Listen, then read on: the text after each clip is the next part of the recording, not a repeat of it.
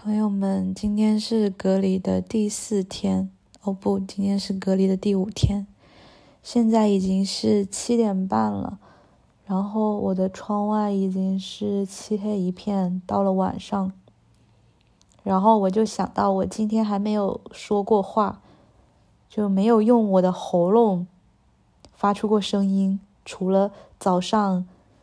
嗯，去做核酸的时候。我就没有张嘴说过话了。本来今天不想录了，因为昨天跟果壳开语音的时候，他说我老是偷偷录播客。然后我就想啊，这个是我们两个的节目，我老自己一个人发好像不太行。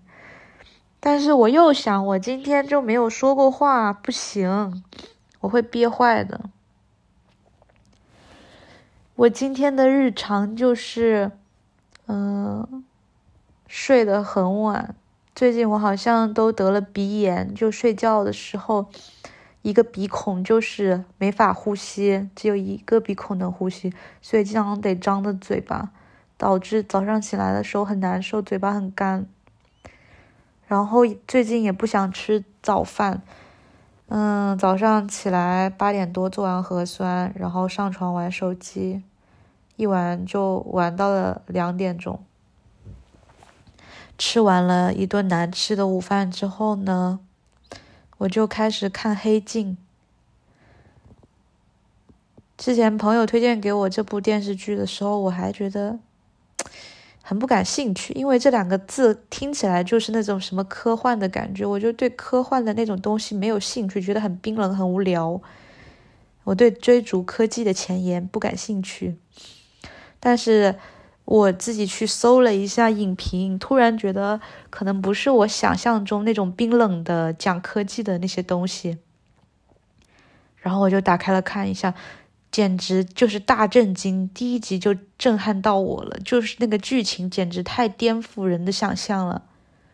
太抓眼球了。就是第一集讲的一个故事，就是开始的时候。一个男的，一个女的在睡觉，然后突然接到一个电话，说公主被绑架了。然后那个男的是英国的首相。绑匪发来了一段视频，视频里面公主在求救，同时说了绑匪的要求，就是让那个首相跟猪 sex，并且直播的形式录下来。这个看到这儿，我就觉得我操，这东西也太……颠覆了吧？怎么会有电视剧是讲这种东西的？然后我瞬间就精神了。当时确实非常好奇，而且觉得有点好笑，怎么会有这样子奇怪的要求？但是，嗯，看到后面，就是大家可能都很想知道，到底他有没有跟猪进行一个 sex？我在这里就不剧透了。反正看到后面完全没有那种好笑的感觉，就是。取之而来的是一种觉得非常的讽刺，非常的难受。就如果是我的话，假设我是这个首相，那我一定不会去跟猪进行 sex，因为在我成为首相这个角色之前，我首先是我自己，就我是一个人，就我没有办法做出这么恶心的事情，就是这个真的太。太恶心，并且他他还要在所有的人面前直播，就是太恶心，接受不了。然后呢，这第一集就是让人觉得很震惊嘛，引起了我后面看下去的兴趣。第二集讲的是一个完全不一样的故事，第二集的故事真的让我非常共情，非常的共情。它有一个很搞很很新奇的设定，就是好像是科技已经发展到一定的。一定的地步了，嗯，大家都是生活在类似那种虚拟空间的感觉。然后男主角是一个黑人，就叫他小黑吧。呃，小黑一开始就是一直在那个骑自行车，就是他们有一排一排的，像那种健身房的动感单车一样的排放在一个很大的场地。他每天早上醒来之后就要去骑自行车。一开始我还搞不懂这到底是什么意思，然后身边的每一个人都在骑自行车，骑完自行车呢，就会积累一定的公里数，积累一定的公里数之后，就会拿这个公里数去兑换食物，或者是进行娱乐的消费，就是看电视、玩游戏，巴拉巴拉的，或者是跳过广告，所有的在那个世界里面的所有的娱乐或者生存，都需要你骑自行车产生的公里数来抵消。然后呢，所有的人都在日复一日的骑自行车。我感觉这个男主他感他好像非常的无聊，就他整个人很没有活力，就像日复一日打工的我们，打工的我自己，就是在格子间里面，在那种看起来比较好的办公楼里面上班，赚钱，赚到钱之后去买东西。或者是为了更大的愿望，比如说买房、买车、攒钱。如果我假设哪一天买了房、买了车之后就要还贷，然后又继续去上班还贷，就像男主在剧里面说的一个循环，它就是一个恶性循环。嗯，不停的要去骑单车，积累公里数，然后去买食物，越。热量高的垃圾食品消耗的公里数越多，第二天又得更加努力的骑单车。然后说回这个剧，嗯，后来这个男主他的转机就在于，他遇到了一个女孩子，那个女孩子唱歌很好听，那个小黑就被他的歌声所打动。然后在他们那个世界里面有一档选秀节目，叫做叫啥我忘了，反正就有一档选秀节目，类似国民级的，但是那个入场券很贵，需要一千五百万公里数。然后小黑就很支持这个女生，他很喜欢这个女生，因为这个女生让他枯燥乏味的生活里面出现了一些真实的东西，就她的歌声很打动他。然后他就把他的一千五百公里数拿去给那个女生买了一张入场券去参加选秀。嗯，那个女生参加选秀之后呢，大家很震惊，觉得她的歌声像天籁一样。但是那个节目里面有三个评委，就话锋一转，说你的那个歌声虽然挺好的，但是只是中上水平。现在歌手已经很饱和了。你要去演 AV，去做色情频道的话，你会成为一个巨大的明星。然后所有台下的观众都在那边说 “Do it, do it”，就是希望他能够去做一个色情频道的明星，因为这个女生本身长得很漂亮。然后最后那女生屈服了，因为他们威逼利诱。评委们威逼利诱，诱惑他说：“你以后可以再也不用回去骑自行车，然后成为一个明星。”然后呢，小黑就特别伤心，颓废了一阵子之后呢，他开始疯狂的骑自行车。我也不知道他要干什么。后来看到发现，哦，他原来是想要再去买一张，呃，那个选秀节目的门票。于是他又花了一千五百万的公里数，他带着一块碎的玻璃，在那个舞台上，非常的情绪激动、声嘶力竭的控诉了这个无情的社会，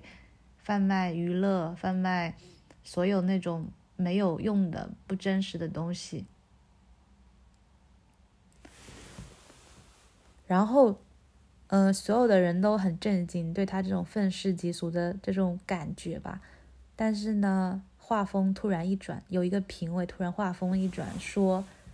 嗯，我们很欣赏你做演讲的态度，还有你做演讲的这种风格，我们要为你单独开一栏节目，让你拿着那个玻璃，就是抵着他自己的喉咙去讲脱口秀，同样是。”对，之前他喜欢那个女孩子一样的那种威逼利诱，告诉他，从此以后你再也不用去骑自行车，然后你会有一档一档你自己的节目。结果这个男的他答应了，所以这个故事就是非常非常的荒唐。一个人本来在台上声泪俱下，非常情绪激动的在控诉这个社会，结果居然被劝说去讲脱口秀。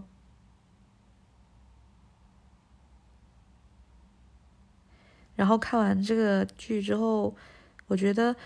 嗯，情绪久久不能平复吧。就太讽刺了，讽刺的有一点好笑，是真的会让人笑出来的那种感觉。就是一个人明明他真的很愤怒，他受够了这个世界了，受够了这个世界了，他拿着一个玻璃准备自杀，他准备在台上威胁所有人，就是如果不让他说完他这些话，他就会自杀。他说完之后，结果又变成了一个娱乐收场的一个结局。就是一个笑话。后来呢，他就真的加入了一档节目，每天拿着那个玻璃抵着自己的喉咙，好像要自杀一样，在非常愤怒的控诉一些事情，类似一种新型的脱口秀形式的感觉。然后画面一转，他住在一个很大的房子里面，喝着橙汁，看着窗外，他们那个窗外也是虚拟的，就是非常广阔的那种森林的感觉。他也成为了一个明星。就我看到这个结局，我在想，假设我是那一个社会里面的人，每天每天这样的蹬自行车，然后虽然很愤怒，但是比如别人向我抛来一个机会，告诉我可以当一个明星，以后再也不用去蹬自行车，有可能我也会放弃我所谓的愤怒和愤世嫉俗。然后选择成为一个明星，为了不再蹬自行车。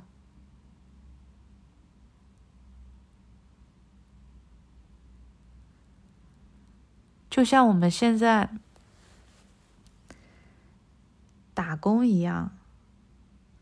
之前我跟我一位朋友聊，他说：“等你到了三十多岁的时候，你就会明白了，由奢入俭难，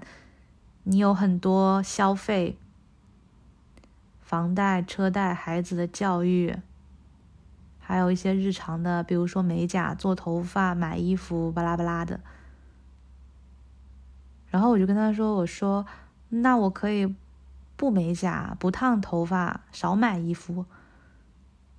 也不生孩子、不买房、不买车。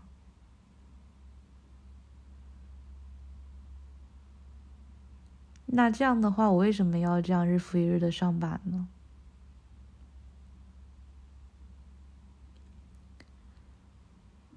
最近，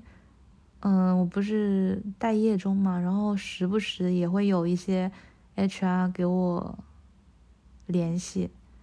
然后给我介绍工作，让我去面试，但是都是跟我之前工作差不多的那种，就感觉兴趣真的不是很大，除了偶尔也会因为觉得太闲了，会想找点事情干，会觉得说啊。是不是不要把自己的路堵太死了？还是要试一下？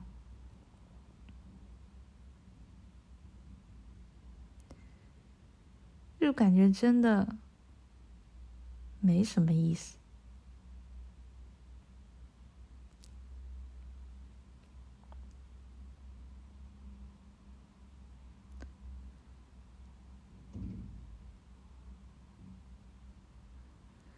好啦，今天就到这里吧，拜拜。